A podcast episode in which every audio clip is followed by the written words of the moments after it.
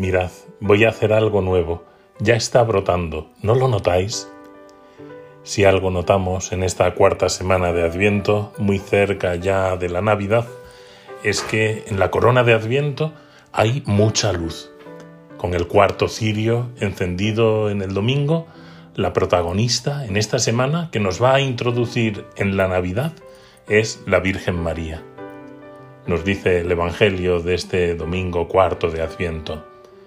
José, hijo de David, no tengas reparo en llevarte a María, tu mujer, porque la criatura que hay en ella viene del Espíritu Santo. Dará a luz un hijo, y tú le pondrás por nombre Jesús, porque él salvará a su pueblo de los pecados.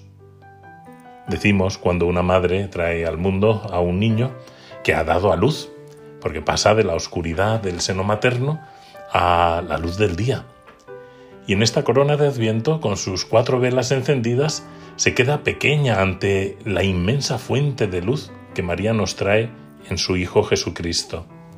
Él es la luz del mundo que ilumina las tinieblas. ¿No lo notáis? Cuando un cristiano en medio del mundo, en la vida pública, como María, se deja hacer por el Espíritu Santo, también lleva la luz a donde antes solo había tinieblas. En una cultura de muerte, el cristiano abre la puerta de la esperanza con la cultura de la vida, la donación y la generosidad, con la vivencia de las obras de misericordia, en el voluntariado hecho por amor de Dios, en el trabajo realizado como servicio a los demás, iluminamos este mundo. Quedan ya pocos días para la Navidad. Nos tenemos que dar prisa, pero no con las compras, las llamadas, las felicitaciones navideñas, la decoración de la casa para cuando venga la familia, con las comidas de empresa y todas esas cosas. Que agobio, ¿verdad? Eh, pues no digo que lo hagas mal. Eh, todos los esfuerzos y preparativos que haces están muy bien, pero ten cuidado, no vayas a terminar por creerte que la Navidad la tienes que hacer tú no vayas a encarar la Nochebuena como un reto, como un desafío a tu capacidad de organización o como una cuestión pues de protocolo familiar.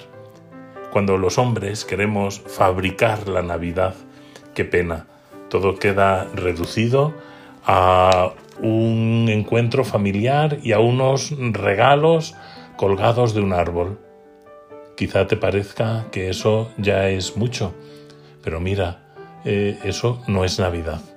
Eso será una obra humana, bonita, tierna, maravillosa si quieres, pero humana. Y es que la Navidad es obra de Dios. Tú ya has hecho tus preparativos, muy bien. También San José tenía sus planes y había preparado una boda. Pero llegado este momento, es hora de que Dios actúe. Solo Él puede hacer la Navidad porque ni tú ni yo podemos poner en nuestro Belén el verdad, al verdadero Hijo de Dios. Por lo tanto, silencio. ¿No lo notáis?